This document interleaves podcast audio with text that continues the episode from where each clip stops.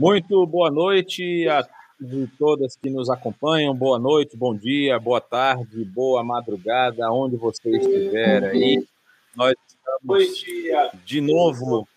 Olha aí, eu estou me ouvindo, que beleza. Um eco aí para poder. Sorry. Não tem problema.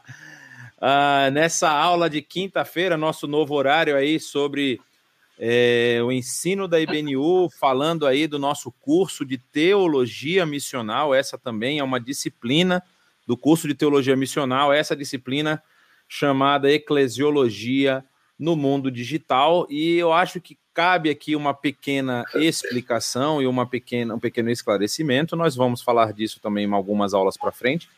Mas o que, que nós estamos tratando aqui, né? A gente fala de eclesiologia, e eclesiologia é uma das áreas, uma, uma da, da, da, dos campos de estudo a respeito da igreja e do seu funcionamento. E qual é a proposta aqui?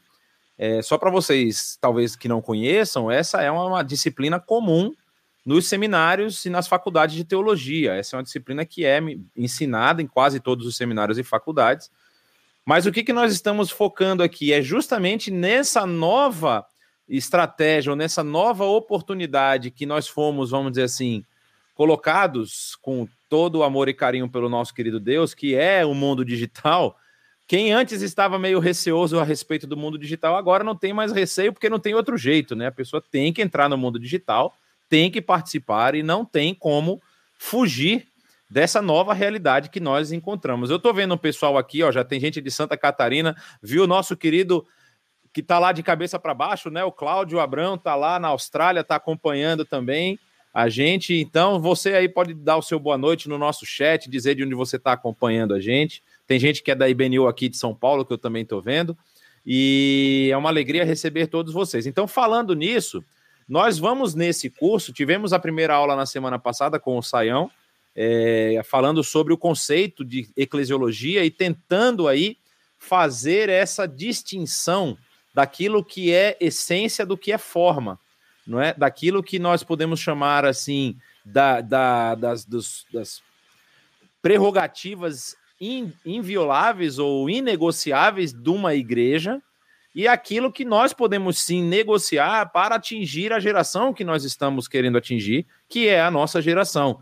A gente não pode querer aplicar os mesmos métodos e os mesmos modelos eclesiológicos que funcionaram há 100 anos atrás, há 200 anos atrás.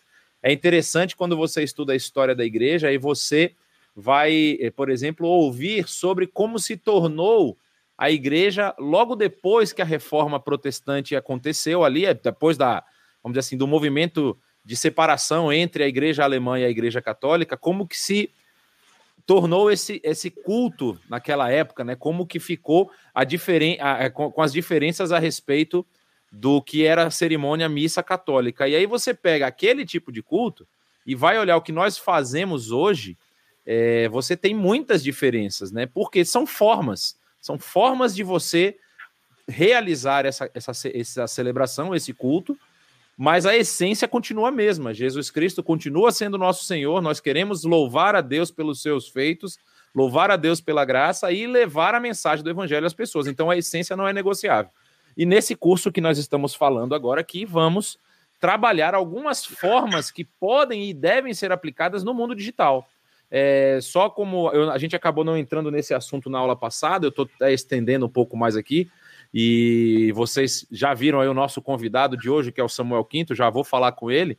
Mas nesse curso a gente vai ter outras áreas que são também importantes para a, a, a, a, realidade digital, como por exemplo, é, quais ferramentas estão disponíveis, quais ferramentas são as melhores, por exemplo, para fazer um streaming, uma live, como nós estamos fazendo aqui nesse momento, para fazer um culto, uma celebração, quais são as melhores ferramentas para, por exemplo, você editar vídeos, quais são as melhores ferramentas para você ter pequenos grupos, ter geeks, que são os nossos geeks aqui da IBNU, como você pode ter essas, quais ferramentas você pode usar para melhorar a, a, a, a, atuação da sua comunidade, da sua igreja no mundo digital. Tô vendo que tem gente aqui da região de Amparo, em São Paulo, tem gente de.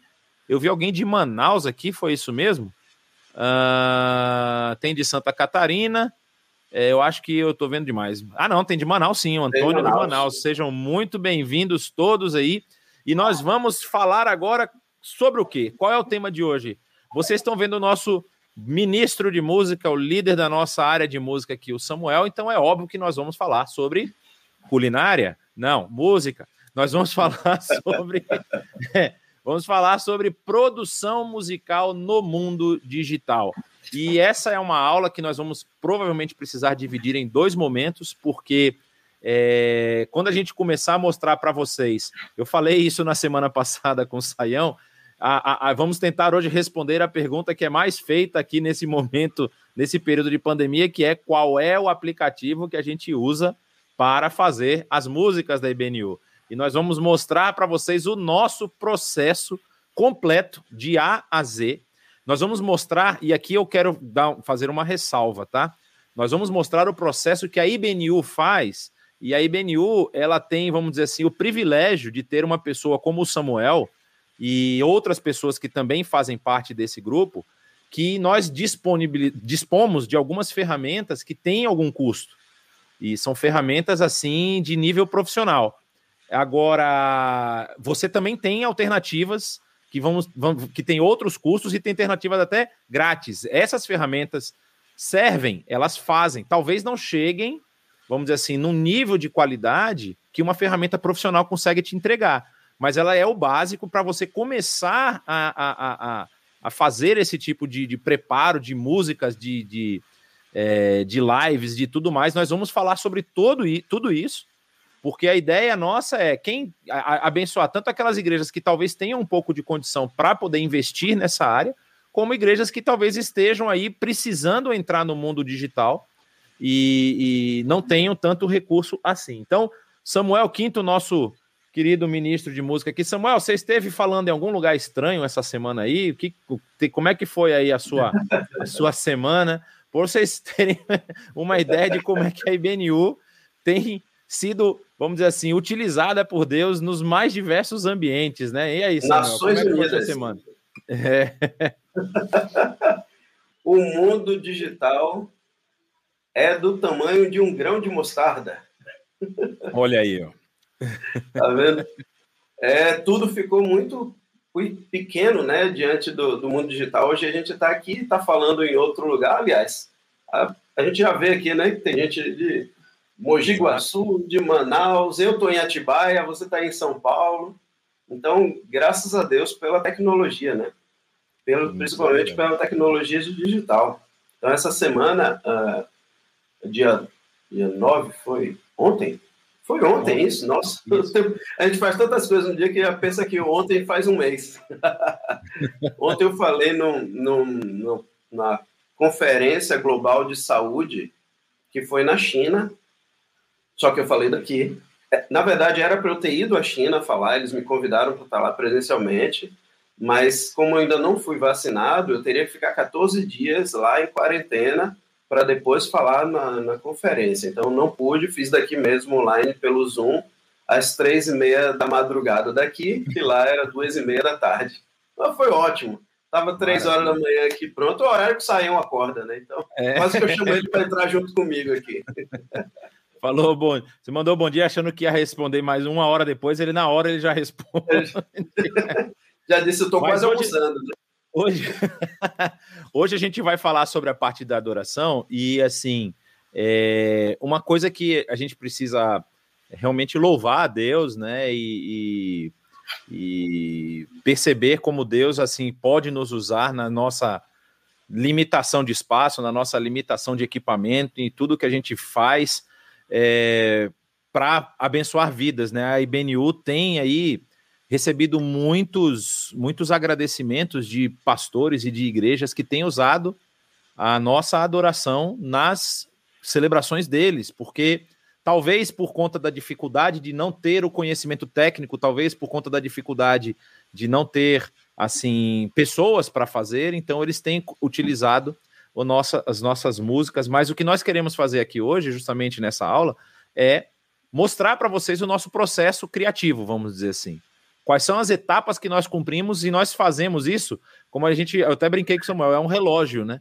A gente já teve alguns percalços, né, Samuel, assim, de às vezes uma música dá uma atrasadinha e é realmente como um relógio. A coisa entra na engrenagem e a gente já está fazendo isso há um ano e alguns meses, há um ano e dois Sim. meses, mais ou menos, estamos nessa engrenagem que vocês vão começar a ver agora. Então, Samuel, mostra aí para gente mais ou menos assim do o A, B e o C, do que que nós fazemos especificamente na parte da adoração. Hoje nós vamos falar apenas da parte do áudio e depois nós vamos falar também sobre a parte de como geramos os vídeos. Mas só para vocês terem noção do que, que nós fazemos especificamente, quais ferramentas usamos, o que, que você pode usar para também chegar a, a, a, ter esse conteúdo aí para suas celebrações, seus cultos e tudo mais. Isso. Então, vamos lá, gente. É, eu espero que esse aqui seja bem, bem esclarecedor, porque eu tenho recebido também muitas perguntas, né? A, a BNU, através da conexão, também recebe. Como é que a gente é, trabalha essa imagem final que aparece no nosso canal do YouTube, que é todo mundo cantando junto, cantando e tocando. Tem gente que me pergunta assim, mas como é que vocês fazem isso ao vivo? Lá cada um está na sua casa e está tocando ao mesmo tempo? Eu disse, olha, ainda não, porque eu acho que a nossa internet no Brasil ainda não permite essa... Eu nem sei se em algum lugar do mundo isso é capaz de acontecer, se, porque você sempre tem um delayzinho entre um, um lugar e outro, né? Então, se eu toco um dó aqui, você não ouve imediatamente aquele dó, você ouve depois, aí você vai ter uma resposta depois que você me ouvir para você tocar, e aí eu vou ouvir essa atrasado, então a gente não consegue, dessa forma, fazer ao vivo. Então, qual, qual é o processo que a gente faz? Tem algum aplicativo que resolve esse problema, que a gente coloca tudo lá e ele monta para gente e sai pronto? Então, essas são, são as perguntas principais que a gente tem ouvido. E se você quiser fazer outras perguntas também, fique à vontade. Bom, primeiro, não há nenhum aplicativo é, é, que resolva todos esses pontos de áudio e vídeo, que você joga tudo lá e ele sai ali bonitinho. É, não tem. O processo que a gente trabalha na IBNU é o processo de produção musical que acontece em qualquer estúdio habitual. Se você entrar no estúdio, é, vai ter um arranjador lá, que ele vai escrever o arranjo para o seu grupo, para o seu grupo musical, para o solo, vai escrever o arranjo para todo mundo, dizer o que é que cada um tem que fazer em cada momento. Depois que esse arranjo estiver pronto, né, então vai entrar no processo de pré-produção musical. Qual é a pré-produção? É você escolher a instrumentação. Ou seja, quem vai tocar? Eu vou ter um baterista, um guitarrista, um violão, eu vou ter um percussão, um violino. O que é que eu vou ter de instrumentos que suportem é, essas vozes que vão estar lá? E depois eu defino o que é que eu quero de voz. Eu tenho que definir também a tonalidade da música para que o máximo de pessoas possa cantar junto. Porque é muito difícil, vocês sabem disso, se você pegar é, um vídeo de algum cantor, alguma cantora que você gosta muito, e você diz assim, cara, não consigo cantar, porque tá fora da sua extensão vocal, né? Então todo mundo tem sua extensão. É muito difícil você ter uma música que atenda a extensão de todos. É muito difícil. O que a gente faz é tentar uma aproximação. É, você pega uma tonalidade e adapta para o máximo possível de pessoas que caibam dentro daquele trecho musical, principalmente do refrão. Que o refrão veio da, da palavra grega chamada chorus. E chorus quer dizer todo mundo cantando junto. Então, se o coro, não, eu não consigo fazer que o refrão todo mundo cante junto, provavelmente aquele refrão não está funcionando muito bem. Então, eu preciso adaptar as notas para o um máximo de pessoas possíveis, tanto homem quanto mulher. Todo mundo tem que conseguir cantar aqui. Então, esse é o primeiro passo, né? Definir o arranjo, definir a tonalidade, definir qual o andamento da música, ou seja, qual a velocidade que a música vai estar andando, né? É, tic, tic, tic, tic, para quem não entende isso, né? A gente fica sempre com esse tic, tic no ouvido, ouvindo essa definição, para que a música nem fique muito rápida, nem fique muito lenta, e ela tenha aquela expectativa do que a gente pretende fazer. Diante disso, a gente não fica livre do tempo. Todo mundo que vai cantar canta como se você estivesse ouvindo uma gravação mesmo, que é gravada com esse, que a gente chama isso de gravar no clique. Então, coloca um clique tocando, eu vou demonstrar aqui para vocês, e, e, a gente grava ouvindo aquele clique como se fosse um, um instrumento tocando uma bateria, acompanhando a gente, para ajudar a orientar no tempo, para que a gente não fique nem rápido, nem lento, fique exatamente preciso. Por quê? Porque quando eu gravo no tempo, exatamente nesse clique, e eu enviar essa gravação para o Jonatas, que está aí na casa dele, ele vai conseguir cantar sem se preocupar com o tempo, porque ele sabe que vai ser constante. Quando eu gravo sem o clique, a minha meu andamento pode variar, ele posso acelerar um pouquinho, posso diminuir, e isso tem a ver com o nosso até o nosso estado de humor do dia. Você pode dizer, oh, hoje eu estou bem, eu quero tocar tudo mais rápido. Aí no outro dia, não, hoje eu não estou muito bem, vou tocar mais lento. E a ideia é manter um padrão. Né? Esse padrão precisa ser respeitado. Então, por isso a gente grava no clique, e aí eu mando para o Jonatas, mando para quem for cantar as vozes todas, e eles não se preocupam com o tempo. Eles se preocupam com a interpretação deles.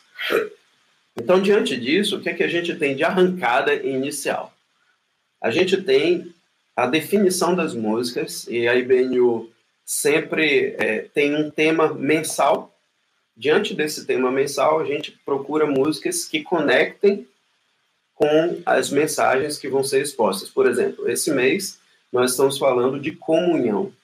Então, as músicas têm que têm essa comunicação com a mensagem, onde as pessoas vão ouvir sobre estarmos juntos, juntos celebrarmos, um se preocupar com o outro, o amor ao próximo, aquela coisa toda. Então, a definição do tema é o passo inicial disso. Pronto, então a gente definiu que esse mês nós temos comunhão, agora vamos escolher as músicas, e eu vou dizer para vocês que não é um processo muito fácil, porque se você fizer uma experiência e coloca no Google músicas sobre comunhão, você vai ouvir algumas poucas que tem algumas palavras ali, então é mais complicado você dar uma garimpada boa nesse repertório. É bem trabalhoso, mas vale a pena, é legal. Então aí a gente escolheu uma música. Pronto, essa música agora a gente vai falar, é, por exemplo, comunhão e adoração, ou no domingo passado nós cantamos duas que tinham o mesmo título, Comunhão, que foi de um autor e Comunhão de outra, de outra autora. Então a gente escolheu o tema. Agora, o que é que eu faço? Eu ouço a canção original, né, como ela está postada lá nas, nas mídias sociais, e dali eu tenho uma ideia se eu preciso alterar primeiro a tonalidade. Imagina que você vai ouvir uma música de um de uma pessoa que tem uma extensão vocal muito aguda.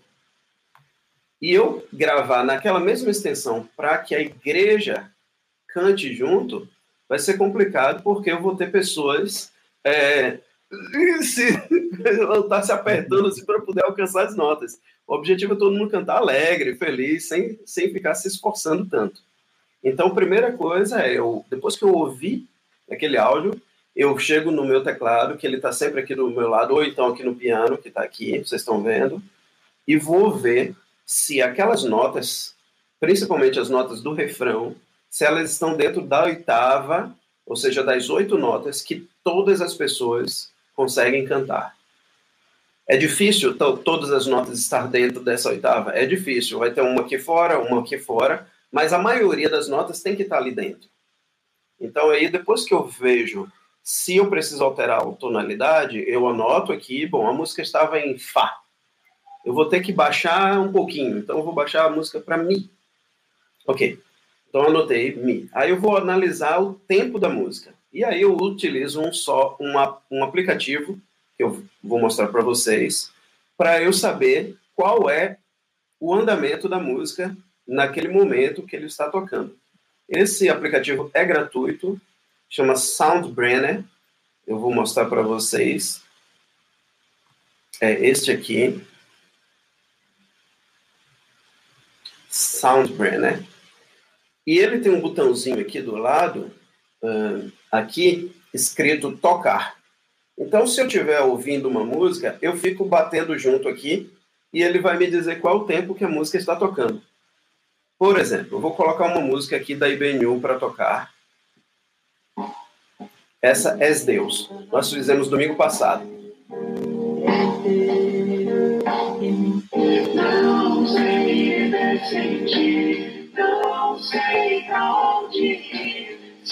Aí eu venho no botão de tocar e fico medindo o tempo. Vou tocando junto com a música, ó.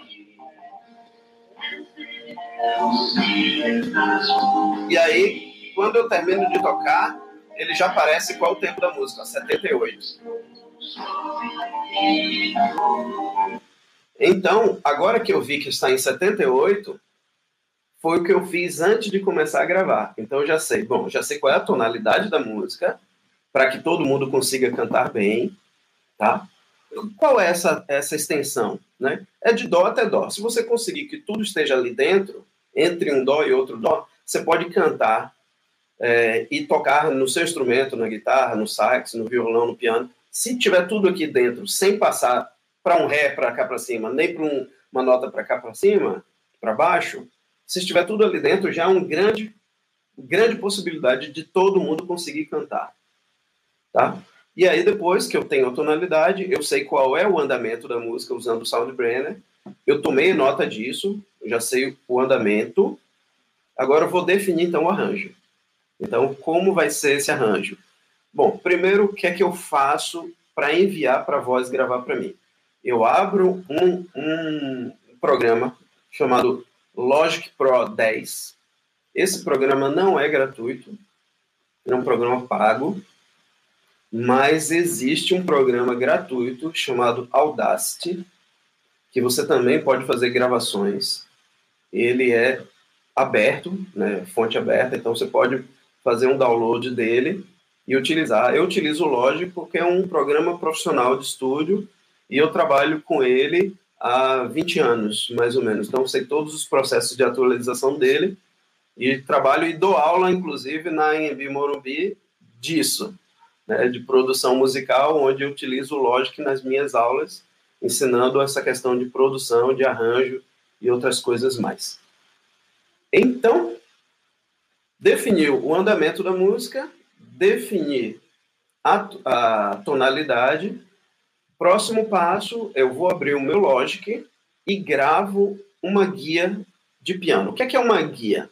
Uma guia é um instrumento que vai servir de orientação de como é a estrutura da canção. E como é que eu monto, então, uma estrutura de uma canção? Eu tenho que pensar em todas as partes que acontecem nessa música. Por exemplo, eu tenho uma introdução, depois da introdução eu tenho o primeiro verso, depois do verso eu tenho um pré-refrão, depois eu tenho um refrão, e aí eu já apresentei um, um pedaço de uma música, né? Introdução, verso, pré-refrão e refrão. E tem músicas que só tem um verso e um refrão. Se eu pensar só nisso, a música acabou. E ela não dura nem um minuto. Só que eu preciso que ela dure uma média entre 3,5 a 4,5 é a média de uma música, uma canção que você ouve por aí em, em rádio e no YouTube e tudo mais. É um padrão mundial esse, né? 3,5 ou 4,5.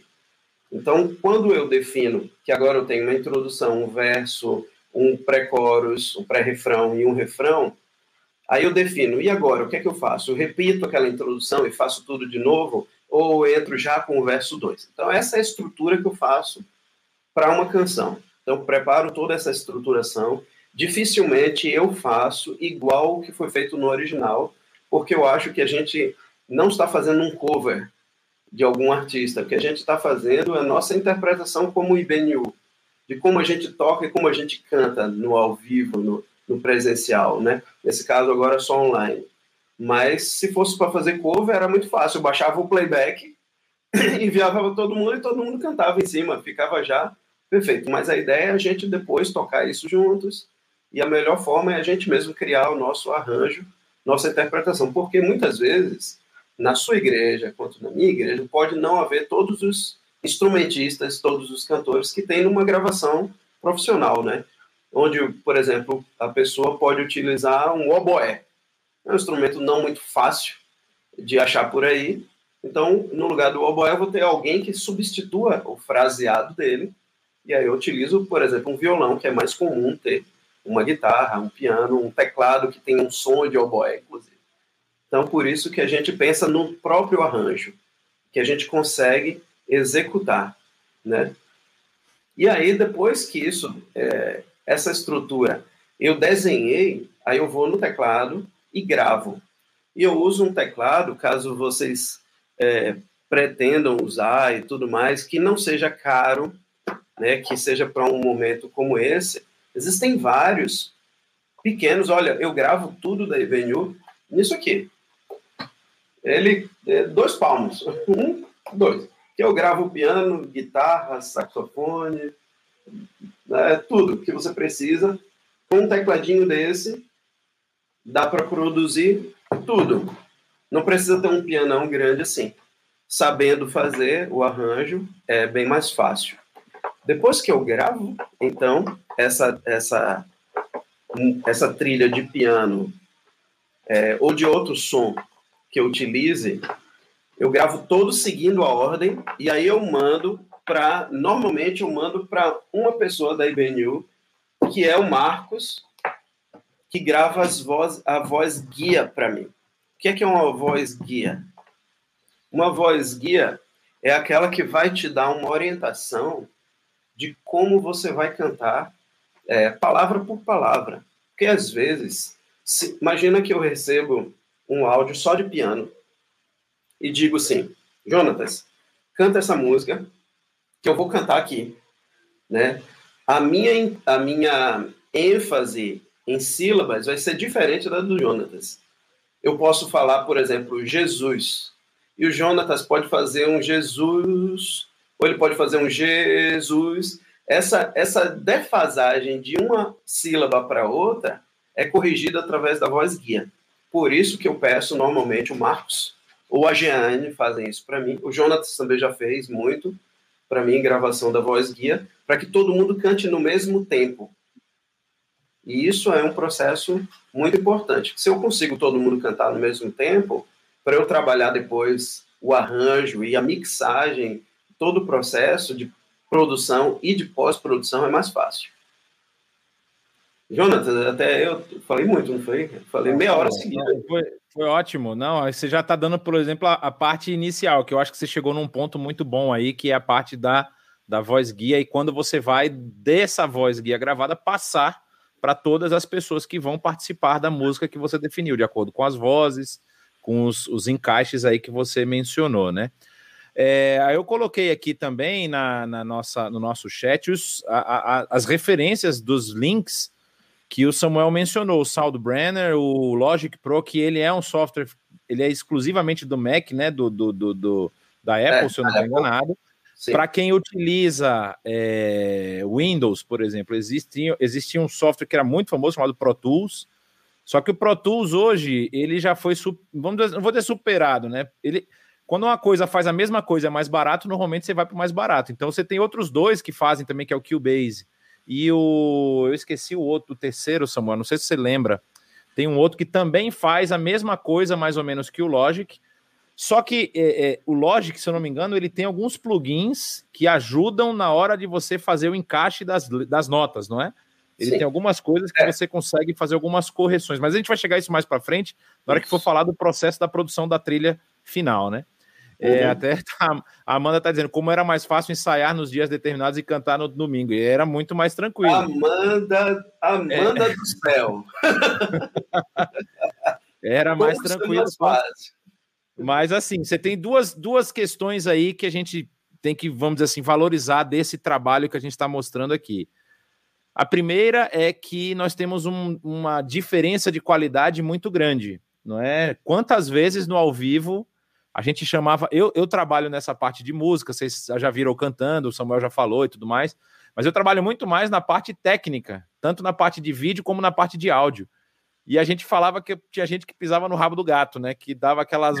assim, que saía do. Gente saía do tom. Então, assim, isso no ao vivo não tem conserto. Só falava de uma dupla sertaneja aí de irmãos, que eu não vou mencionar o nome aqui para não apanhar, mas assim, dizia que eles usavam um software chamado Autotune, que o Autotune faz esse tipo de coisa em tempo real. Ele consegue consertar, você, você registra a linha melódica lá, e ele consegue consertar a voz. Então, se você aí que acha que canta mal e quer cantar, Autotune é a sua solução. Você vai cantar bonitinho, porque ele coloca você na nota certa. Só que, assim, É, no ao vivo você não tem como fazer isso, né? No ao vivo você tem problemas de, de conexão de cabo, você tem problema de instrumento que está mais baixo, instrumento que está mais alto, tem problema de instrumento que está desafinado. Quantas vezes a gente já viu o guitarrista no meio tocar é, e ter que ajustar a, a, a afinação da guitarra porque a corda dele desafinou? Você tem muito isso. E nessa produção que a gente está mostrando aqui, além de ela ser uma produção que talvez vai te dar uma qualidade um pouco melhor no áudio final, você tem que lembrar que a gente não tira isso do ar. Isso vai ficar lá. Não é assim, algumas igrejas, por questões até de, de. A gente vai mencionar isso depois, na, como é que a igreja pode entrar, por exemplo, no YouTube. É, o YouTube ele tem várias flags lá, né? A gente chama de flag ou, ou strike, que é quando você toca alguma coisa que alguém registrou. Então vamos pegar aqui um exemplo claro, aquela música famosa lá da Aline Barros, do que, ah, que quase toda igreja já cantou, agora sumiu o nome da música aqui. Mas enfim, pega uma música da Aline Barros, pega uma música do Diante do Trono, que muita igreja canta e muita igreja toca. Se você colocar a música no seu vídeo do Diante do Trono no YouTube, você vai receber uma, uma notificação. Uma notificação. Essa, essa música não é de vocês, essa música ela já está registrada por, aí vai dizer qual a gravadora que registrou a música, e algumas igrejas elas, vamos dizer assim, utilizavam até a forma do, do, do, da transmissão como possibilidade de recurso, porque o YouTube ele paga de acordo com a visualização. Então, a gente chama de monetizar o seu vídeo. Então, assim, se você monetizar o vídeo com músicas que não são suas, você não pode monetizar. O YouTube bloqueia a monetização. Se por algum acaso o a gravadora, que aí é o chamado famoso pulo do gato, né? Se a gravadora permitir que você monetize, na verdade, o, a monetização vai para a gravadora, não vai para você. Só para você entender, não existe possibilidade de ganhar dinheiro com música dos outros. Não existe. Não existe. O YouTube ou ele bloqueia a monetização, ou ele transfere o recurso para quem registrou a música. Então, assim, não vai ficar como então, no seu canal. É, isso acontece se você. É a lei de direitos autorais, é uma lei internacional, Exato. inclusive. Se você coloca uma música e você diz, nossa, minha música. É, nem, nem você, mas você olha num canal de uma pessoa que não é músico, ele tá lá e de repente ele colocou uma música, um videoclipe de alguém muito famoso e tem um milhão de visualizações. Ele não ganhou um centavo por aquilo. Esse um é. milhão foi todo apontado para dire... o detentor dos direitos autorais da música, que normalmente é uma gravadora, não é o artista.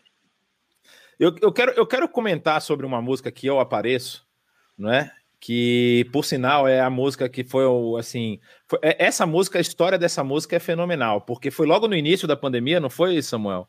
Foi. A gente estava ainda aprendendo assim como que a gente ia melhorar o nosso processo de produção.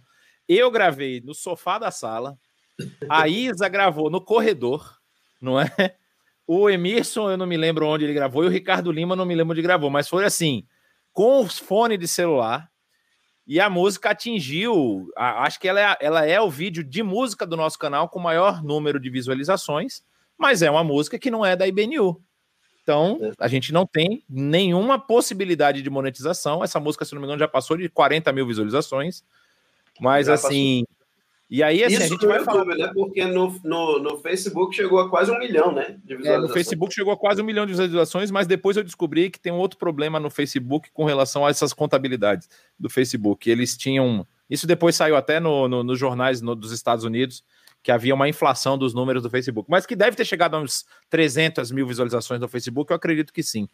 E é, foi tudo só de compartilhamento estava em 35 mil a última vez que Exato. eu vi. E, o que é interessante é que foi, que foi é, espontâneo, né? Porque a pessoa que colocou, foi a própria Isa que colocou, ela simplesmente mostrou para as pessoas que ela conhecia. Olha, nós gravamos essa música na IBNU, olha que foi legal, bonito e tal. E o negócio saiu da nossa mão. Isso é um outro detalhe muito importante que nós vamos continuar aqui na nossa produção de áudio, mas esse detalhe que vocês precisam absorver. O que é publicado Olha, olha que bonita essa frase que eu vou dizer agora, redundante, mas é linda. O que é publicado é público. O que, que significa? Você perde o controle daquilo. Você não sabe nem onde isso vai alcançar. E se houver alguma coisa, tenha certeza que isso vai estar guardado em algum lugar. Você vê vídeos na internet de pessoas, assim, às vezes ressuscitando vídeos de 10 anos atrás, de uma besteira que alguém falou. O cara já tentou de todas as formas apagar aquilo mas ele não consegue mais, porque aquilo caiu na internet, já era. Então, todo esse cuidado, toda essa preocupação que a gente está demonstrando é justamente para evitar que vá para a internet alguma coisa que seja tanto prejudicial, no nosso caso aqui, no nosso, vamos dizer assim, business plan aqui, né, naquilo que a gente faz, que é levar o evangelho, não fazer nada que seja contra o evangelho, não fazer nada que, que vamos dizer assim, manche o nome de Cristo, né? Algo que, tipo assim, a IBNU prega alguma coisa que não está na palavra de Deus. Então, essa é a nossa preocupação principal quando nós entramos nesse mercado, nesse mercado, não, desculpa, nesse mundo, nesse mundo digital, é colocar coisas que não tenham apenas uma mensagem eterna, mas que possam ficar eternamente lá, porque elas honram o nome de Deus, elas honram a Cristo Jesus e abençoam vidas. É, levantaram uma pergunta aqui, ó.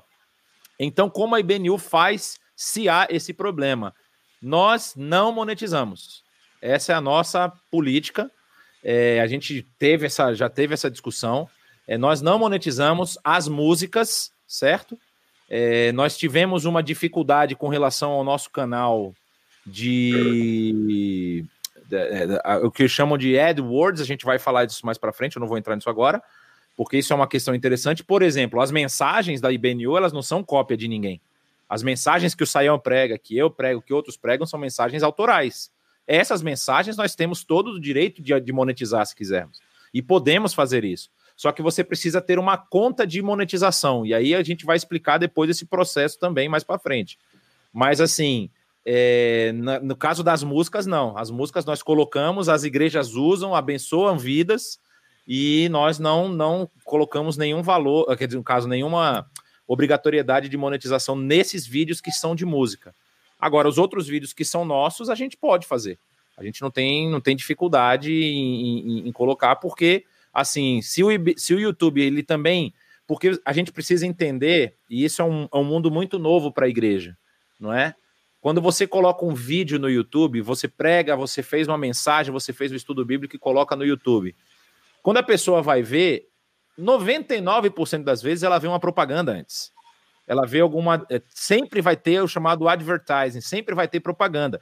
E o canal, o, o site do YouTube, ele ganha em cima disso. Então, assim, na verdade, ele está utilizando o seu material para fazer a propaganda dele. Então, isso é literalmente fazer a banda com o chapéu dos outros. E aí, o que, que eles fazem? Para que você continue produzindo material, eles fazem assim, não, então tudo bem, uma parte desse recurso que eu ganho eu dedico à pessoa que gerou o material, que é exatamente essa monetização. E essa monetização, no caso de igrejas menores, podem ajudar a igreja até a desenvolver melhor ainda o seu ministério, a ter mais, vamos dizer assim, conteúdo disponível, a colocar mais músicas, mais coisas, até de repente fazer músicas autorais. Nós fizemos há uns dois domingos atrás uma música, foi domingo, dois domingos, né?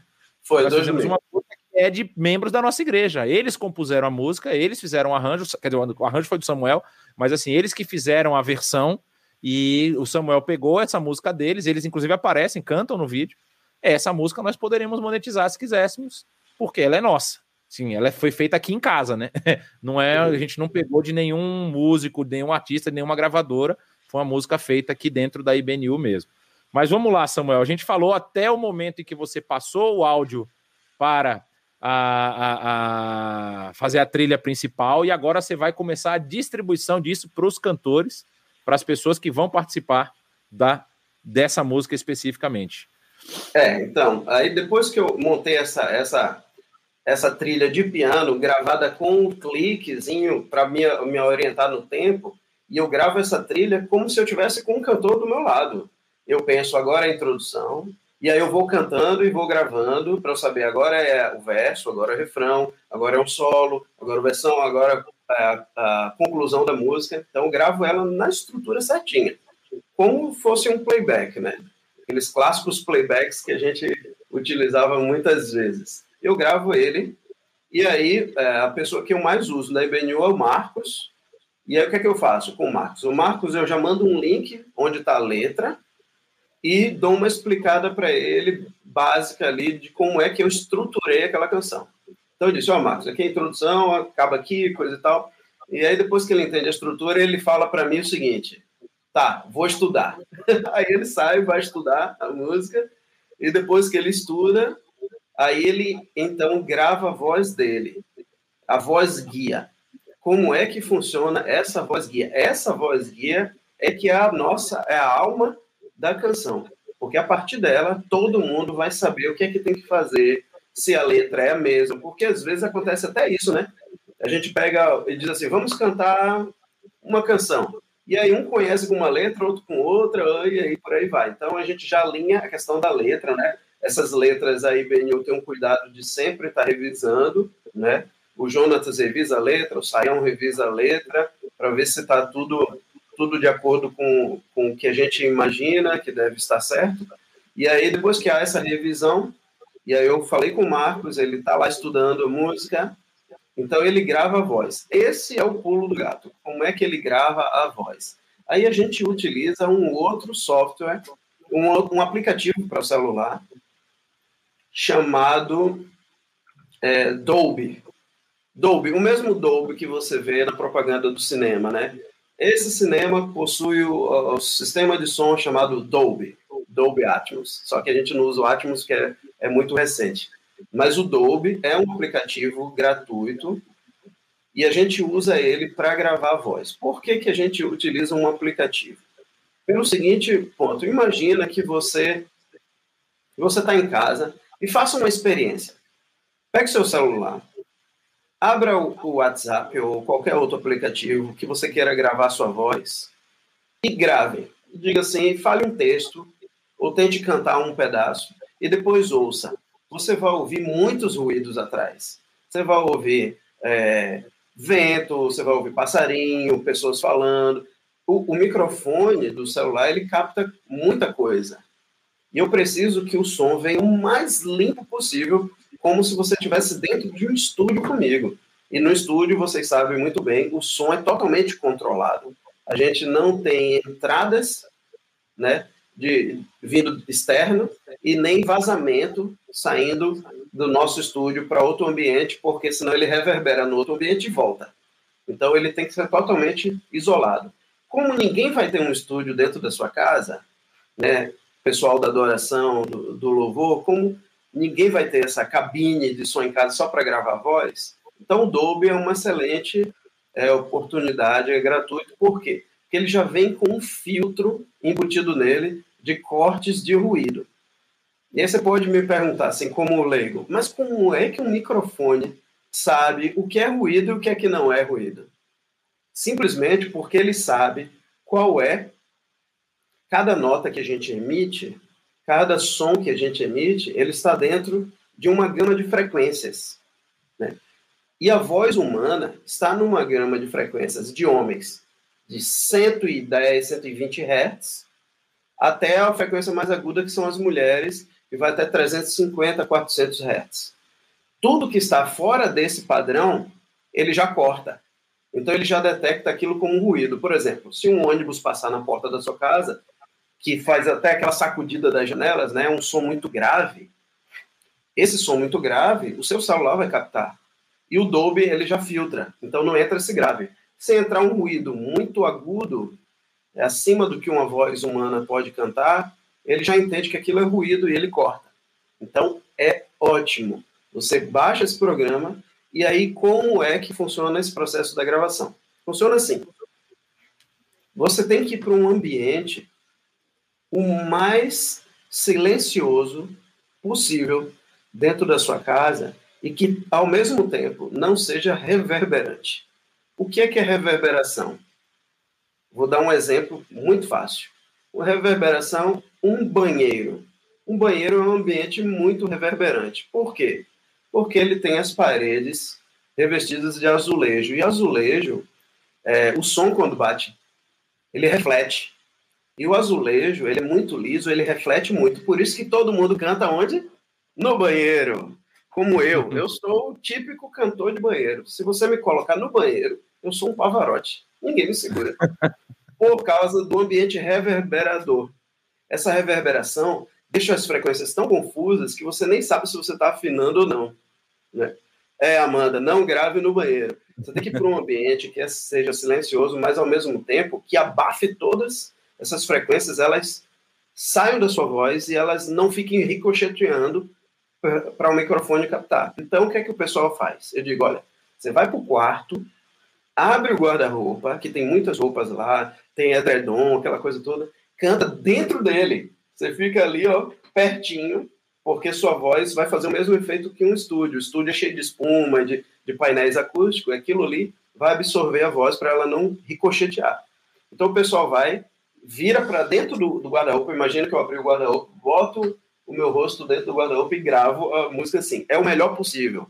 Sabe um outro ambiente bom para gravar? Dentro do carro. O carro ele não é reverberante, porque ele tem muito estofado.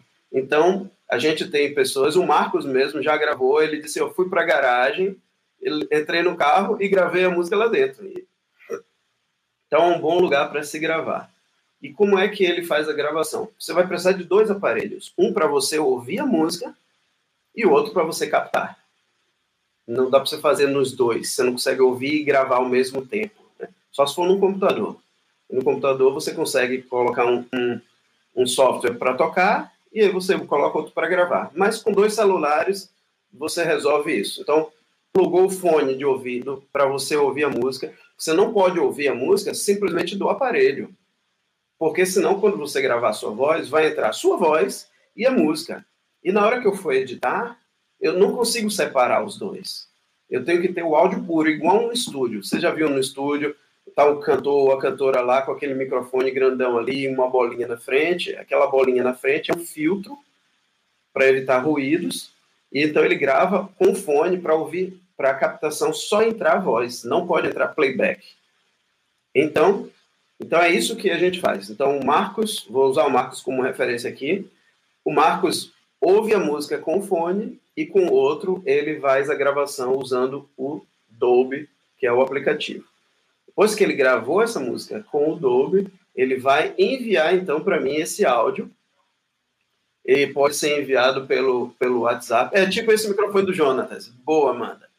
Esse microfone do Jonatas é o que todo mundo tinha que ter em casa para fazer suas gravações. Ou um desse, ou um similar, né? Podemos negociar. Não é um problema. para todo mundo, né? Esse Opa, te deixa um mês na casa de cada um. Olha só. então, gente, com esse com esse, esse processo aí, o Marcos mandou para mim o áudio e ele manda pelo, pelo WhatsApp. Eu faço o download daquele áudio Normalmente, quando ele me manda o, o áudio, você depende do formato que o seu, seu aplicativo, o seu celular vai salvar. Ele pode salvar em MP3, ele pode salvar em OG, que é OGG, ele pode salvar em Wave, em MP4, ele pode salvar em vários formatos. Eu tenho que converter, esse, eu, eu pego esse arquivo que ele me mandou, coloco no programa para ouvir e ver quais ruídos que estão ali dentro, para eu fazer, fazer a filtragem. Esse processo é mais trabalhoso. Por exemplo, uma vez a gente gravou uma música e uma das meninas do, do nosso louvor estava cantando e na última nota que ela cantou, alguém gritou pizza. então imagina você tá na celebração e tá ali aclame ao Senhor pizza. Tá vai, vai dar fome, né? Já, já vai ativar, você já sai do espírito e vai para o espírito da fome, né? então, para que isso não aconteça, não passe despercebido, porque quem está gravando está tão concentrado ali que às vezes nem ouviu que entrou um ruído desse tipo. Então, aí eu ouço a trilha inteira e vejo quais ruídos que estão ali. Às vezes é um ruído constante, por exemplo, um ar-condicionado, um ventilador, um ruído da rua, que está ali constante, ele fica lá no fundinho. Então, eu pego e limpo esse processo. E isso dá para fazer num software gratuito, que é o Audacity. Dentro do Audacity, eu vou demonstrar para vocês também.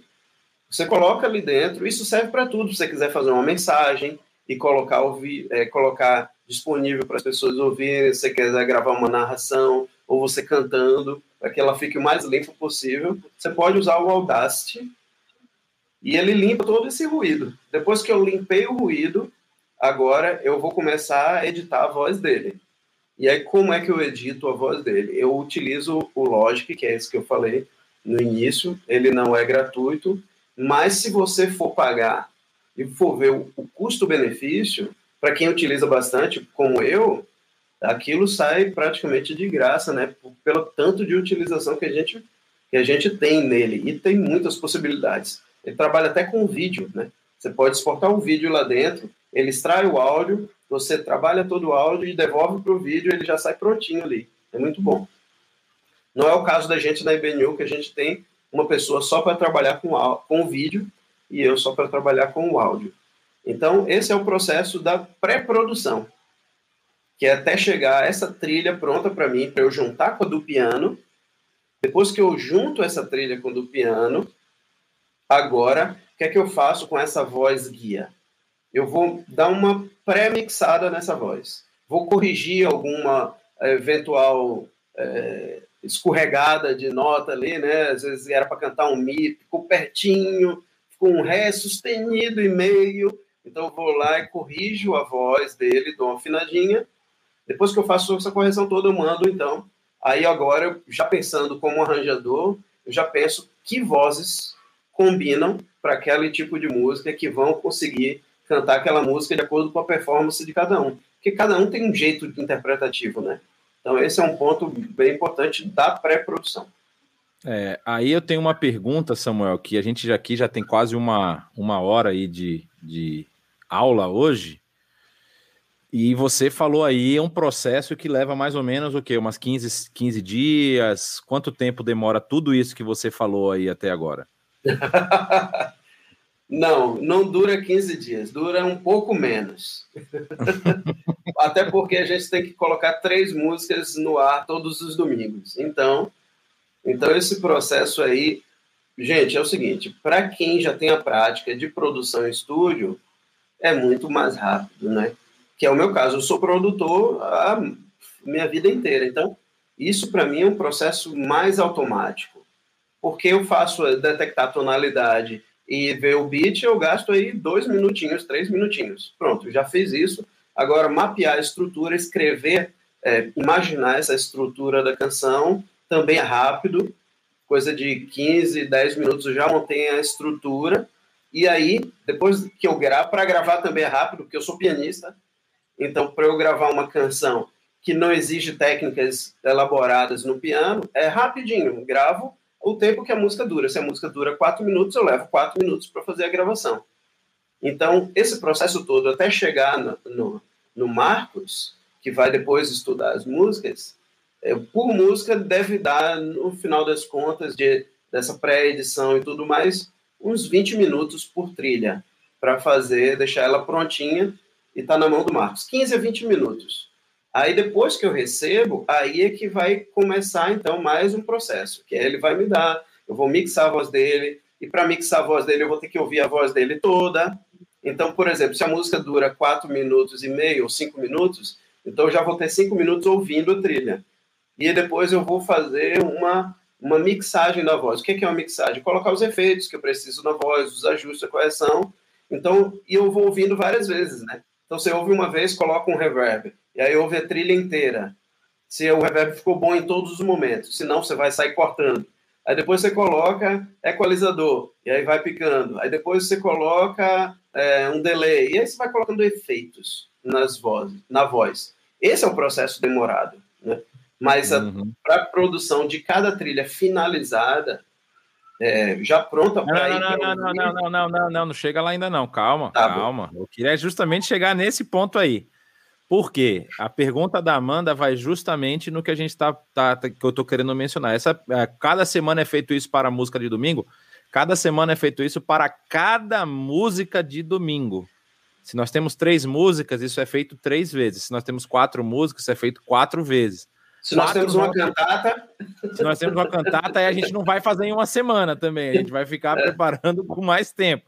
Mas, Mas não assim, para de fazer as outras três, né? Detalhe. Não, é isso, é. A, a, coisa vai. O nosso limite, que a gente percebeu aqui, um limite saudável, vamos dizer assim, para a equipe, para tudo, são de quatro, quatro músicas. A gente já tá assim. Se tiver cinco músicas, você já tá apertando o acelerador.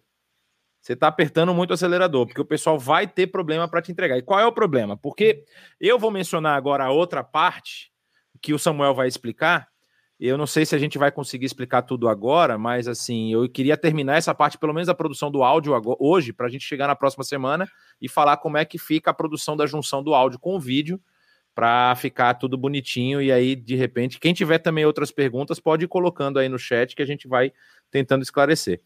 Mas assim, é... quando, quando a gente faz essa primeira parte da produção que chegou, que ele preparou essa trilha com a voz guia e passou para o pessoal, aí a gente começa uma batalha de oração. Literalmente, começamos a orar. Por quê? Nós temos deadline aqui na IBNU. A gente precisa trabalhar com deadline, porque senão não sai para o domingo. Então, assim, quando a gente faz isso, normalmente na segunda-feira, é, a gente no domingo à noite já conversou. No, depois da nossa celebração do domingo, a gente já está falando do próximo. Então a gente no domingo à noite já conversou, já alinhou. Segunda-feira nós temos a nossa reunião pastoral, que é toda segunda-feira. Definimos aí algum ajuste, às vezes a, a música que a gente pensou muda, às vezes a gente vai, escolhe essas e vão essas mesmo. E aí o Samuel já pensou alguns arranjos, alguns arranjos ele já até já gravou alguma parte para poder ter alguma coisa. E no máximo ali, que horas mais ou menos assim, meio-dia, final do dia da segunda, já está na mão do pessoal para gravar, né? Basicamente é isso. Ou seja, no final da segunda-feira, essa trilha guia já está na mão do pessoal que vai cantar e tocar. Que aí você tem os dois lados, você tem os instrumentistas e os cantores. Então, você passa essa, essa trilha que ele tá produ que produziu com a voz guia para os instrumentistas, aí ele quer um baixista, o baixista vai ter que tocar a linha melódica dele. Ah, o guitarrista vai tocar a linha melódica dele. O Samuel vai gravar o piano normalmente. Se tem algum instrumento muito diferente, o Samuel provavelmente vai fazer também. E aí, é, esse é o trabalho, vamos dizer assim, que, que a gente. Por que, que eu falo batalha de oração? Porque a gente dá um deadline de terça-feira à noite, no máximo quarta-feira, esse negócio, o material de todo mundo das três músicas, das quatro músicas, ou no desespero das cinco músicas, tem que estar tá na nossa mão. Porque aí há uma, há uma divisão do trabalho. O Samuel pega os áudios, e normalmente essas pessoas já gravaram o áudio e o vídeo, e aí o outro rapaz, que a gente vai falar na próxima aula, começa já a trabalhar as edições de vídeo. Para já ir colocando, já ir montando, tentando casar trilhas, que isso dá um trabalho danado também. Casar as trilhas. Porque, assim, o Samuel, o trabalho todo dele, o resultado final dele, no, a grosso modo, tá? É um arquivo de MP3, que na verdade a gente usa o AVE, mas assim, é um arquivo de música. O trabalho final dele é uma música como se ouve no Spotify. Esse é o trabalho final que o Samuel tem que entregar. Desse trabalho, a gente ainda vai fazer a edição de vídeo para que saia o vídeo que canta na celebração no domingo. Então fala aí, Samuel, mais ou menos agora o processo que passa já para o lado, explicando de novo essa parte, né? Porque aí você pegou essa trilha e passou para os cantores e para os músicos e para todo mundo. O que, que acontece daí? Aí, esse é o processo que demora um tempo, porque cada um vai ter que estudar a canção, né, aprender aquilo, é, os instrumentistas têm que, têm que experimentar o que, é que eles conseguem fazer, timbrar um instrumento. E, e tem um detalhe, né? Para você, não é todo instrumento que você pode captar. Por exemplo, instrumento acústico. Né? Acústico é aquele que não é ligado na tomada e não sai som de alguma fonte externa. Sai um som dele próprio, como o meu piano aqui, ó. É um piano acústico. Não é um teclado. O meu teclado que está aqui, ele só sai se ele estiver ligado em algum lugar. Então, piano, um instrumento acústico, você precisa ter um bom captação, um bom microfone e um bom ambiente. Então, a, a gente tem gente né, no, na, no Ministério de Adoração que tem os instrumentos, mas eles não têm uma acústica boa em casa e não tem um microfone, então não dá para aproveitar. Só dá para aproveitar aqueles que são gravados, que a gente diz que grava em linha. Ou seja, ele pluga o instrumento dele numa placa de áudio e aquilo já vem direto para o computador, não passa por nenhum som do ambiente. Então, isso aí é mais fácil. Então, a gente tem bateria eletrônica, a gente tem um contrabaixo, né, que é gravado em linha, a guitarra, algum violão também em linha. Então, essas coisas que aí dá para eu receber. Então, o que é que eu faço? Depois que todo mundo já, já recebeu a voz guia com aquele piano de fundo e com o clique, todo mundo vai começar a gravar. Eu mandei, imagina que eu mandei para. A gente tem uma média de pelo menos, assim, não é uma média, mas pelo menos em cada vídeo a gente tem cinco pessoas. Ou seja, são cinco trilhas. Né? É, mais a Libras, mas a Libras não tem, não tem áudio, então são seis vídeos, pelo menos. Mas cinco. A gente vai ter um, um piano, é, uma voz guia, um contrabaixo, bateria, uma guitarra, um violão, outra voz. Pelo menos cinco, cinco áudios a gente tem para trabalhar em cada trilha. Normalmente a gente tem uma música mais, mais que todo mundo conhece, eu coloco mais gente para cantar. Dá muito mais trabalho? Dá. Bom, o final da história é que cada um depois começa a me enviar os seus áudios e os seus arquivos de vídeo. Alguns, eu posso falar da questão do, da dublagem, ou, ou isso não seria. Não, pode, pode. o que acontece é o seguinte: muitas vezes a, a pessoa em casa ela não consegue é, ter no mesmo ambiente o processo de gravar a imagem dela, ou seja, o vídeo e o áudio ao mesmo tempo. Então, o que é que a gente faz?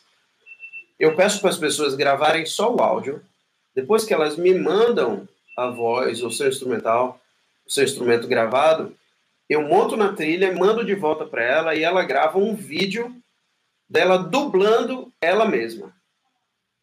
Por quê? Porque ela pode ir para um ambiente qualquer, sem se preocupar com a questão de ruído, algum ambiente que tenha mais luz, porque normalmente a turma grava à noite em casa, depois de um dia de trabalho, procurando se esconder. E como é que eu vou gravar um vídeo dentro do guarda-roupa? Né? Não vai ficar bom. Então, uma solução que a gente viu para resolver esse problema é grava o áudio e manda, aí eu mixo, mando de volta para, por exemplo, vamos supor que foi o Jonatas. Jonatas, grava a tua voz. Ele gravou, mandou para mim, juntei na trilha com o instrumental, mando de volta para ele e ele sai e vai procurar um melhor ambiente para fazer o vídeo dele. Só que o vídeo que ele vai fazer, eu não vou usar o áudio. Ele pode cantar à vontade, ele pode isso, passar... Isso, isso, é uma dica importante que muitas pessoas às vezes falam, ah, e quando a pessoa dubla ela não fala nada, o ideal é que ela cante. É. Ela cante, solte a voz, porque como a gente não vai usar o áudio, para casar o áudio com a trilha é muito mais fácil. Se a pessoa isso. só tá dublando mesmo, batendo a boca, meu, dá um trabalho para botar isso no vídeo que vocês não têm noção. Então, é, por favor, cantem, cantem a música. Não, tem. Cantar é até de menos que você faz a leitura labial, até que consegue sincronizar com o vídeo, né? Agora a questão é quando é instrumento, que a pessoa vai tocar e você não ouve nada do que está na gravação dela, nem o playback e nem vê a mão né? Então o cara, por exemplo, vamos supor que ele vai gravar um violão. Aí ele aparece essa mão, mas não aparece a outra. Você nem sabe que horas ele começou a tocar. Você só sabe que a mão está apertando. Para sincronizar isso é muito difícil. Então o bom é que você deixe o áudio vazar quando estiver fazendo a sua dublagem, sabe? Ou que você cante junto enquanto está tocando. Vocês vão ver que às vezes eu estou aparecendo nos vídeos cantando, mas minha voz não está na gravação. Eu estou cantando porque eu eu quero cantar. Ia, ia, quebrar o computador se a voz do Samuel tivesse junto, assim. Quem tivesse ouvindo ia dar problema, né, Samuel? É isso que eu mereço, né? Não, mas existe aí o autotune, olha, o autotune foi a nossa dica. É, o autotune fica para o processo depois, né? Depois eu explico como utilizar o autotune que a gente usa. Na verdade, eu não uso o autotune porque no Logic tem um outro aplicativo, um outro plugin dentro que chama Flex Pitch, que ele, ele faz é, uma pré uma pré-afinação geral. Por exemplo, imagina que a minha música que eu vou cantar, ela está na tonalidade de Dó maior. Para quem não entende o que, é que eu estou falando, a tonalidade de Dó maior ela é feita por todas as teclas brancas do piano. Então você canta notas, só notas brancas. Não se preocupe em cantar as notas pretas que estão aqui em cima. Então isso é Dó maior. Então o que, é que o flex pitch faz? Se eu defino que a minha música é Dó, então toda nota que você cantar que for uma nota preta, ele corrige. Ele corrige ou para a nota da frente ou para a nota de trás. Então, depois que ele faz essa correção, você vai ter que ouvir tudo para saber qual foi a nota que ele corrigiu errado. Porque você tem que cantar o mais perto possível da afinação, para que quando ele for corrigir, ele corrige perto dali, mas nem todo mundo consegue, ou às vezes a própria captação do microfone não foi tão precisa. Então aí resta quem? Ah, o Samuel fazer esse processo de depois sair afinando todo mundo para que o uníssono seja um uníssono mesmo. Por quê? Acontece um, um outro fenômeno que se envolve acústica. Na, um fenômeno da acústica chamado de vibração por simpatia funciona da seguinte forma: quando eu toco uma nota é, outro instrumento que detém aquela mesma nota vibra junto. Então, essa vibração em conjunto, mesmo que ele não seja tocado, chama-se vibração por simpatia. Ele vibra e ele encontra um meio que está aqui parado, e quando ele encosta, ele vibra junto e os dois ficam vibrando juntos. Esse é um fenômeno que acontece no coral. Quando todo mundo está cantando. Aliás, se você assistir um, um jogo de futebol, uma, uma Copa do Mundo, por exemplo, vamos cantar o hino nacional brasileiro. Você ouve todo mundo cantando um uníssono. Você diz assim: essa multidão está desafinada. Dificilmente você ouve isso. Por quê? Porque todo mundo começa a detectar as vibrações por simpatia e vai todo mundo cantando a mesma nota. Vai todo mundo afinando no, como a gente diz, num balai de gato. O que não acontece quando você está gravando sozinho em casa. Você não tem outras pessoas que ajudem a sincronizar isso. Então aí você canta um pouquinho mais para lá da tonalidade, outro canta um pouquinho mais para cá, e ninguém canta tão preciso se todo mundo tivesse junto. Então cabe a mim, quando juntar todas essas vozes, criar o fenômeno de vibração por simpatia, que é afinar todo mundo na mesma frequência e deixar aquele uníssono perfeito para ficar excelente. Senão não fica excelente, fica muito bom. E muito bom é ruim. e vai descendo. É. É, e aí, aí esse, esse processo é interessante porque, como a gente mencionou, é, terça-feira a gente normalmente é o deadline para o pessoal entregar. E quando a gente recebe aí na quarta-feira, a gente já dispara, né? Porque são, como o Samuel falou, são cinco, mas às vezes tem música que tem oito pessoas, que tem sete pessoas, e você, a gente precisa colocar todo mundo no vídeo. Todo mundo vai aparecer. Quem canta, aparece. E aí o, o, o processo passa agora para duas mãos, né? O Samuel com a parte de áudio e a gente tem o, o Júlio é, que trabalha com o nosso vídeo. Às vezes eu faço uma música ou outra também, a depender. Porque depois de todo esse processo, eu vou mostrar para vocês, isso vem tudo para minha mão, que é o processo de edição final de toda a nossa celebração online, mas a gente vai falar nisso mais para frente. Então, Samuel, eu acho que a gente cobriu bastante aí, né, da parte, vamos dizer assim, teórica do que, que a gente faz. Talvez dá para a gente mostrar. Ah, falaram, o Daniel pergunta aqui qual é o nome do aplicativo para limpar vídeo que tenha ruído de fundo.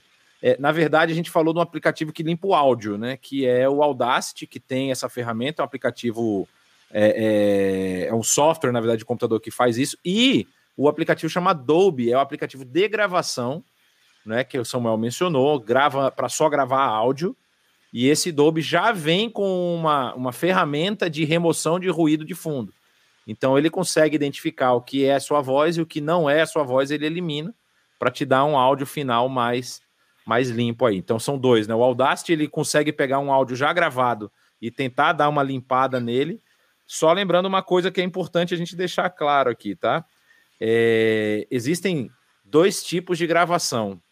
É, existe a gravação que é recuperável e aqui não é recuperável. O que eu quero dizer com isso, que isso é muito importante. Você está gravando, está fazendo uma música, tem um ruído de turbina de avião passando, ele passa por vários tons, várias tonalidades, aquilo não tem como tirar. Entendeu? É, a gente tem um amigo aqui que eu vou preservar o nome porque ele, a frase dele é maravilhosa. E ele diz assim: é, que áudio mal gravado, no caso assim, só regravando, não tem como você recuperar áudio mal gravado áudio mal gravado, você perdeu. Você vai ter que fazer de novo. E às vezes acontece isso mesmo. Às vezes acontece do, da pizza, às vezes acontece do cachorro latir na hora que a campainha toca. Às vezes acontece um monte de coisa. A gente está nesses ambientes de casa e acontece criança chorar, é, sair gol do seu time. Aí, tipo, você vai ter que passar e vai ter que gravar de novo. Uma, uma, então, uma coisa que a gente já fez, né, Samuel, algumas vezes, é fazer picotado, né? É. Tipo assim, a pessoa, em vez, em vez dela gravar a música inteira, porque pode ter dado alguma falha em algum momento da música, ela grava depois só o pedaço que, vamos dizer assim, é, ficou ali ruim e a gente consegue encaixar de novo na, na trilha, né? Então, deixa eu, deixa eu citar uma pessoa aqui, o Gera, né? O Gera é o nosso mega produtor, ele é o fenômeno aí da produção musical. O Gero, uma vez, eu tava com um áudio, não foi, Jonatas? Que deu um, deu um problema aí doido, né? Eu mandei para ele, Gera, seguinte, cara. Ele tem muito mais experiência do que eu, ele é muito melhor do que eu nessa produção, então vou, vou pedir ajuda para quem sabe, né, o negócio. Então eu falei, Gera, é o seguinte, você tem um aplicativo aí, um plugin, alguma coisa que, que dê uma dê um jeito aqui nesse áudio aqui, dá para melhorar isso? Ele falou, claro, tenho sim. Falei, qual é? Ele grava de novo. É. Não tem solução. Porque, olha, às vezes é o seguinte, imagina só o seguinte, se eu tenho um ruído, eu posso filtrar aquele ruído e tudo mais, é tranquilo. Agora, quando é muita variação, eu gasto muito mais tempo para editar um áudio de quatro minutos do que se a pessoa for lá e gravar um de novo. Eu posso levar até uma hora para editar um áudio de quatro minutos. Então, se a pessoa for num outro ambiente e gravar, ela só gasta quatro minutos. Ninguém perde essa uma hora para trabalhar algo que, de tanto você trabalhar, termina nem ficando com uma grande qualidade no final das contas. Porque foi tão mexido que, no final das contas, você sabe, é como uma fotografia, né? Eu ficar alterando a cor, mexo ali, mexo aqui, mexo aqui. No final das contas, já percebe que ela não está com a mesma qualidade. Então, é melhor parar e tirar uma foto melhor, com uma ótima luminosidade. Isso acontece com áudio. Então, é, respondendo ao, ao, Daniel, foi o Daniel né, que perguntou? Foi. Daniel, o ideal não é gravar o vídeo junto com o áudio. O ideal não é esse. Aliás, você pode fazer isso também, mas aí você vai ter que extrair o áudio para limpar esse áudio e depois trazer ele de volta para o vídeo. Então, para você não ter esse trabalho dobrado, mais vale gravar separado. Agora, é claro que se você for gravar uma mensagem de 40 minutos, aí isso não é ideal, porque você não vai ficar dublando você falando 40 minutos. Uhum. Não é válido. O ideal é você filmar e gravar ao mesmo tempo. E uma solução mais fácil é comprar um microfonezinho. Um microfone de lapela, por exemplo, um microfone condensador. O microfone condensador é aquele que precisa de algum tipo de alimentação. Pode ser no computador, pode ser numa interface de áudio. Então, se você tiver um microfonezinho, ele já automaticamente já capta melhor. Aí você captou o vídeo. Se você pegar esse vídeo e jogar dentro do Audacity, que é gratuito, ele já vai extrair o áudio para você. E lá tem uma ferramenta chamada é, limpador de ruídos. E aí você diz para ele, você explica para o programa quem é o ruído. E aí como é que eu explico o programa? Você seleciona a área onde está o barulhinho.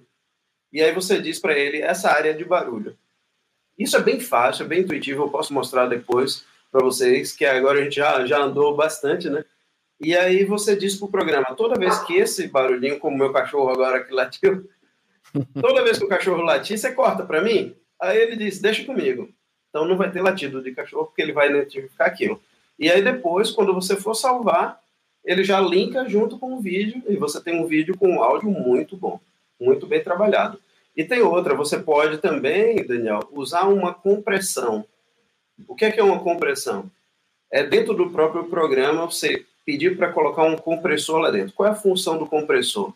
Compressor, a ideia é pegar o que está muito alto e trazer um pouco mais para baixo, e pegar o que está muito baixo e trazer um pouco mais para cima, para que todas as partes estejam bem inteligíveis. Então, a função básica de um compressor, o que a gente está falando, e aí no final da a gente fala assim, e depois a gente fala assim de novo, isso acontece com quem está cantando também. Então, a gente precisa usar uma compressão para que a voz fique bem normalizada ali dentro desse perfil. Espero que tenha Perfeito, Daniel.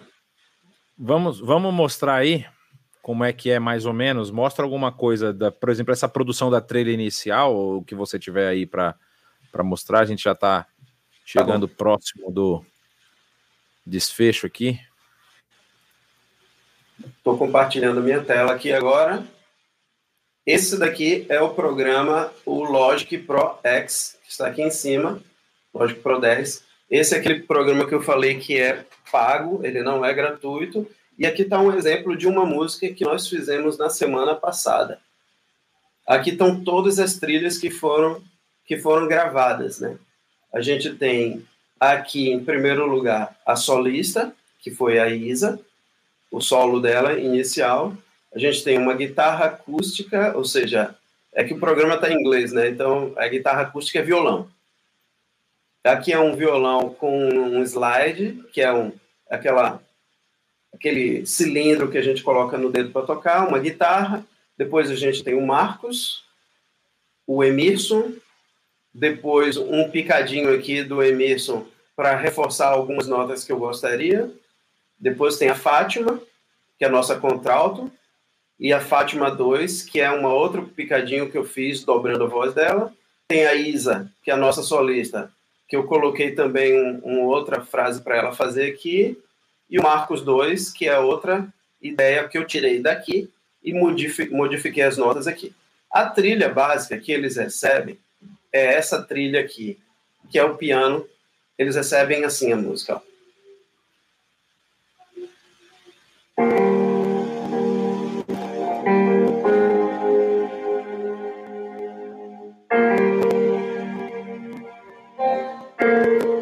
Se quiser é, ver a partitura, para quem gosta de partitura, tá aqui.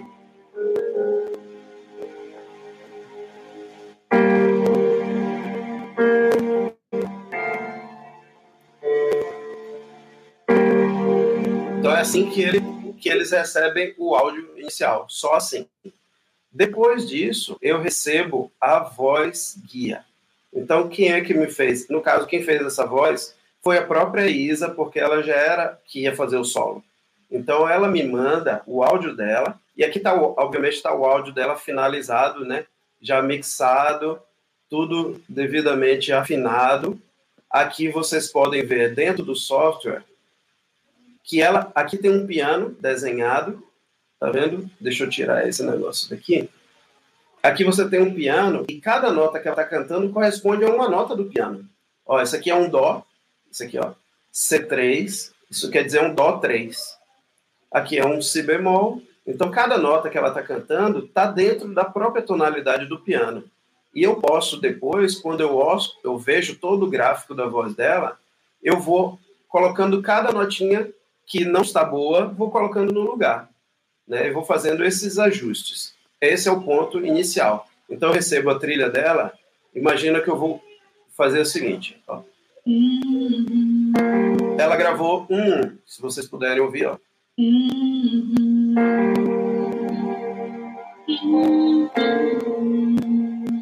Então, essa, imagina que eu diga assim, bom, essa nota aqui eu não gostei, ficou muito grave. Então vamos ouvir de novo. Ou simplesmente ela desafinou. Então eu pego a nota e vou jogar aqui para cima. Pronto. Então agora fica assim, ó.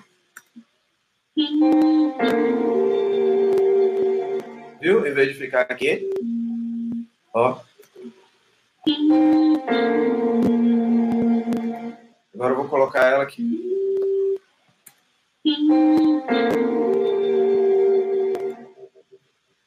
Pronto, vou colocar ela de volta. Então, depois que eu fiz todo esse processo de regular a voz dela, tá aqui a trilha. Comigo é estou Quando ela me mandou essa, esse áudio, vocês estão vendo que existem alguns cortes. Esses cortes foi porque houve algum problema que, então, eu fui é, dando umas, umas picotadinhas, né?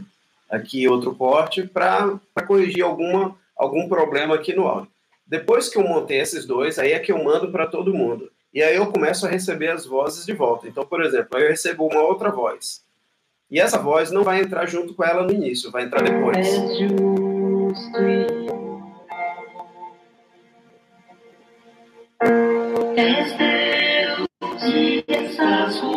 Aqui entra o Marcos.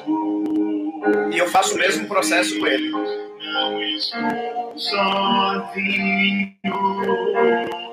Então todas as notas estão bem reguladinhas, bem afinadas, e depois recebo outra voz enquanto eles estão nesse processo de em suas casas gravarem, eu vou pensando no resto do arranjo aqui. Depois que eu despachei para todo mundo, agora eu vou pensar em quem vai gravar o quê. Então, por exemplo, nessa trilha eu não tive é, ninguém para fazer bateria para mim, porque eles estavam muito apertados, então eu resolvi eu mesmo gravar bateria. Então, aqui eu tenho uma bateria, que é essa trilha. Essa trilha aqui é a bateria. e aqui tem um baixo, né?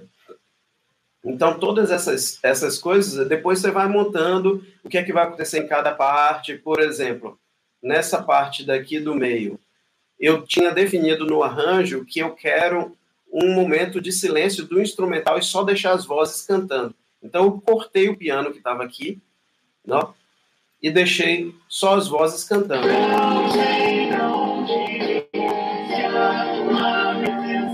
Vocês ouviram parar o instrumento. Parou. Ficou a bateria.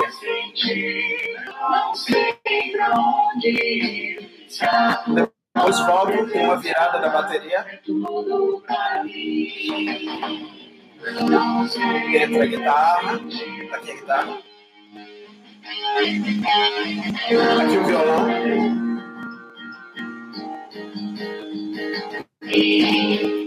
Então, é, é esse aí o, o processo que a gente faz. Assim, tem muitos detalhes aqui no meio, né, desse, desse caminho. Eu estou contando só mesmo assim, em poucas mostrando, palavras. Mostrando como é que chega nesse, nesse, nesse final, né? Para o pessoal entender que não é.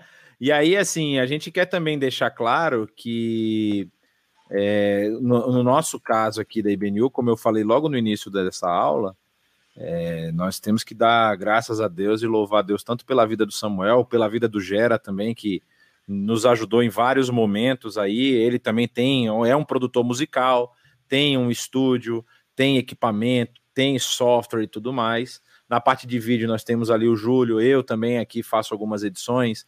E assim, nós temos uma equipe que tem realmente se dedicado a fazer o melhor que nós podemos. Eu acho que esse é o ponto principal. O ponto principal aqui não é dizer assim, olha, tá vendo o que a gente faz? Meu, se vira aí, vende os carros da igreja e não é isso. É, e tem um é detalhe, é nisso. Existe.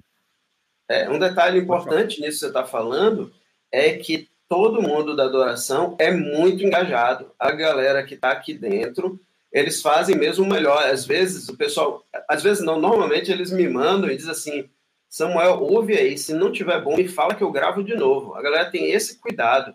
Eu, disse, eu, eu digo: não, obrigado. Se não der jeito mesmo, é que eu te mando para gravar. Então, o pessoal se esforçou, muitos compraram microfones para poder ter uma é, captação é, melhor. Isso, então, essa turma da IBNU isso, é ótima. Isso é uma questão, ó, deixa eu falar dessa questão da gravação, que é importante falar isso também. Por exemplo, é, a gente, eu, eu já vi algumas igrejas aí que começaram a fazer também adoração, eles mesmos começaram a gravar, e aí compraram um microfone, é muito legal isso. Aí todo mundo vai lá na igreja, grava no mesmo microfone, fica com um som bom, o microfone é bom e tudo mais, dá para você fazer isso. Mas as nossas primeiras músicas, que muitas delas já estão com uma qualidade muito boa de áudio, tá? Tanto pelo trabalho do Samuel, na época também o Gera fez alguns e tal, foram gravados com o fone do celular. Tipo assim, agora o pessoal tá melhorando, tá comprando equipamento, porque a gente já tá nesse período há um tempo agora razoável, considerável de pandemia, e aí o pessoal, ah, vou ver se eu compro um. São equipamentos que não são tão caros assim, né? Nós estamos falando desde 50, 60 reais até um microfone, por exemplo, existe um condensador chinês que já vende aqui no Mercado Livre, você pode comprar pelo Mercado Livre, eu não me lembro, acho que é BM800 que é o modelo dele. Se tá na minha cabeça certo o modelo. E ele é, ele é um condensador, tem uma captação muito boa de áudio, e ele tá na faixa, ó, tem kit dele no Mercado Livre, é o BM800 mesmo, por 90 reais. Então, assim, dá para você ter uma melhora muito considerável na sua captação de voz, não é? respeitando tudo aquilo que o Samuel falou, não adianta você comprar um microfone desse e instalar ele dentro do seu banheiro, que ele vai captar a sua voz, todas as reverberações, o vizinho, o avião que estiver passando fora, ele vai captar também. Então, o e ideal é você gravar e vai amplificar. Então, o ideal é você gravar isso de frente para, por exemplo, a, é, materiais absorventes. Aqui atrás de mim, por exemplo, eu tenho um sofá e uma cortina. Isso já absorve bastante. Eu tenho uma cortina lateral aqui também que absorve. Esse, esse espaço onde eu estou sentado aqui, que é a minha estação de trabalho barra de gravação, eu tenho isolamento no teto, isolamento no chão, atrás da mesa, nas laterais, tudo isso foi tratado para que eu pudesse fazer dessa posição que eu estou, não é? Se não fosse o caso, estaria fazendo diante do armário, como já gravei algumas vezes para frente do armário, porque realmente ajuda. Então, com o melhor áudio que você conseguir captar, mais fácil fica o trabalho de pós-produção, porque você vai ter menos trabalho para limpar as coisas e tudo mais. E assim, é claro que a gente não pode de, não estamos nem aqui pensando que toda a igreja precisa ter um estúdio ou que todas as pessoas têm que ter uma sala isolada na sua casa, de forma alguma. Mas dá para você ir melhorando, dá para você ter uma qualidade melhor através desses processos. A gente já está acabando nossa aula e na semana que vem a gente vai voltar aí fazendo, falando da finalização, né? Como é, é. que a gente faz o processo, por exemplo, de junção de todas as coisas. E aí a gente falou hoje do processo da, da, da pré-produção e da produção em si, né? Da, das gravações e tudo mais. Na aula que vem a gente vai ver se fala um pouco a respeito de, da montagem dos vídeos e da, dessa estrutura. E aí, assim, só para a gente falar mais uma vez, a gente está sempre pensando domingo que vem no domingo anterior, não é? Então, às vezes até antes, às vezes até a gente no sábado anterior porque o nosso domingo aqui, a gente tenta encerrar o domingo na sexta. Então, assim, a ideia é que até sexta-feira a gente tenha tudo que vai no domingo pronto, porque se tiver alguma coisa, olha, pessoal, vi agora aqui, essa música não vai poder entrar, teve esse problema, a gente tem o sábado ainda, que é o nosso Coringa, que às vezes precisa fazer edição no sábado também, para já no domingo a coisa tá pronta para passar aí na celebração. Tá ok, pessoal? É, eu não é, sei, acho que um não tem ponto, mais perguntas aqui. É, só um Pode ponto falar. aí para enfatizar é que esse processo, no final das contas, em cada trilha eu gasto entre 10 a 12 horas para ter um áudio finalizado. Isso depois eu vou demonstrar esse passo todo de limpar, de colocar, alinhar todo mundo, afinar um por um, porque todo mundo, no final das contas, precisa de um mínimo de afinação. Por quê? Porque estamos cantando juntos. Então tem que ter esse processo de ficar bem perfeito, senão fica aquele, aquele negócio diferentezinho, me dá uma vibraçãozinha é, que não é muito agradável. Então todo mundo precisa. Então imagina quantas vezes eu tenho que ouvir uma trilha. Se eu tenho que ouvir uma trilha para gravar um instrumento, eu tenho que ouvir para gravar outro, para gravar outro. Então cada trilha, pelo menos, eu vou ouvir umas 20 vezes, pelo menos. Então, se você multiplica isso por, por 5 minutos, então, pelo menos, eu tenho 100 minutos só nesse processo de audição, que é gravar uma por uma, limpar todo mundo, para depois eu pensar no processo de, de mixação geral, né? De afinação, de tudo, para finalizar e depois fazer a masterização e mandar, então, para edição de vídeo. Então, é um processo longo, não é rápido, não é rápido. E é rápido porque eu tenho prática, porque se eu não tivesse prática era mais demorado. Então, a minha sugestão que fica é, se você quiser fazer esse processo, não faz um bocado de música, faz uma música com uma pessoa cantando, com dois ou três músicos no máximo tocando, para você pegar essa dinâmica e depois ir ficando mais rápido, entende? Então não faz de cara assim, eu pego só um piano e voz, que demora menos tempo para produzir, e aí você vai aperfeiçoando até conseguir fazer trilhas mais complicadas, como essa que eu mostrei a vocês, que tem é, 20 canais, ou seja, 20, 20 coisas acontecendo, ou voz, ou back vocal, ou instrumento. 20 trilhas é muito tempo. Então, eu gasto uma média de 10 a 12 horas por canção para estar pronta. Então, daí vocês têm ideia de que não dá para fazer isso tudo simplesmente com um aplicativo, né? A gente usa vários. E, e, bom, e de qualquer forma, nós estamos aí para somar qualquer dúvida. Podem entrar em contato também, tem a conexão. A Isabel sempre passa para mim, o pessoal que, que quer saber alguma coisa. Tem gente que pergunta direto na, nas redes sociais. Eu ouço muito essa pergunta: qual é o aplicativo para todo mundo cantar bem?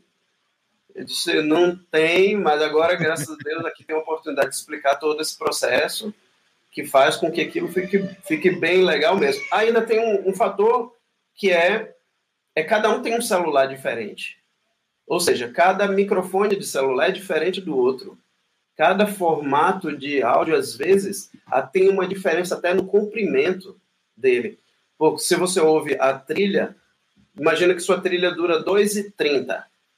Aí a minha, meu celular deu 2,30 e meio. E disse, nossa, 2,30 e meio. Quando você bota um em cima do outro, não bate junto. Então você tem que sair picando tudo para todo mundo ficar bem juntinho. Então, é um processo demorado, mas no final vocês veem que o resultado vale a pena. E reforçando que as nossas trilhas, para quem quiser ouvir, tem uma playlist no YouTube com todas as músicas, já são mais de 160 músicas. São músicas bem pensadas, bem, bem estruturadas, com boas mensagens. Então vale a pena se ouvir. E tem também a trilha só de áudio no SoundCloud. Quem quiser acessar também, tá lá para ouvir enquanto você está fazendo aí suas atividades do dia, você coloca e vai ouvindo a música. É minha trilha sonora aqui no domingo, que é um dia que eu estou mais livre, a gente bota aqui na TV, vai almoçando, vai ouvindo as músicas e vamos cantando. Não dá mais nem tempo de ouvir todas. Antigamente dava, né? Agora, 160 é. músicas não dá. Então é isso aí. Se você quiser aí mandar sua pergunta, alguma dúvida, tirar alguma, fazer algum esclarecimento, o telefone da nossa conexão para você entrar em contato com a gente. Um muito obrigado a todos que continuam aqui conosco. Semana que vem vamos continuar falando sobre isso e esperamos aí que vocês consigam melhorar o processo é, de produção musical a cada domingo, né? Como a gente faz, vai aprendendo, vai fazendo e sendo bênção. Eu sempre falo o seguinte: ah, por que, que vale a pena fazer tudo isso, né? Vale a pena porque tem um monte de porcaria na internet, gente. Então vamos colocar coisa boa. Assim, porcaria tá cheio. Tá vamos cheio influenciar, né, positivamente. Vamos, vamos colocar coisa boa, boas músicas, músicas que abençoem a vida das pessoas, boas mensagens, bons estudos, coisas que transformem a vida das pessoas, tá bom? Muito obrigado, boa noite, bom dia, boa tarde a todos. Deus os abençoe e até semana que vem. Um forte abraço e até lá. Deus abençoe.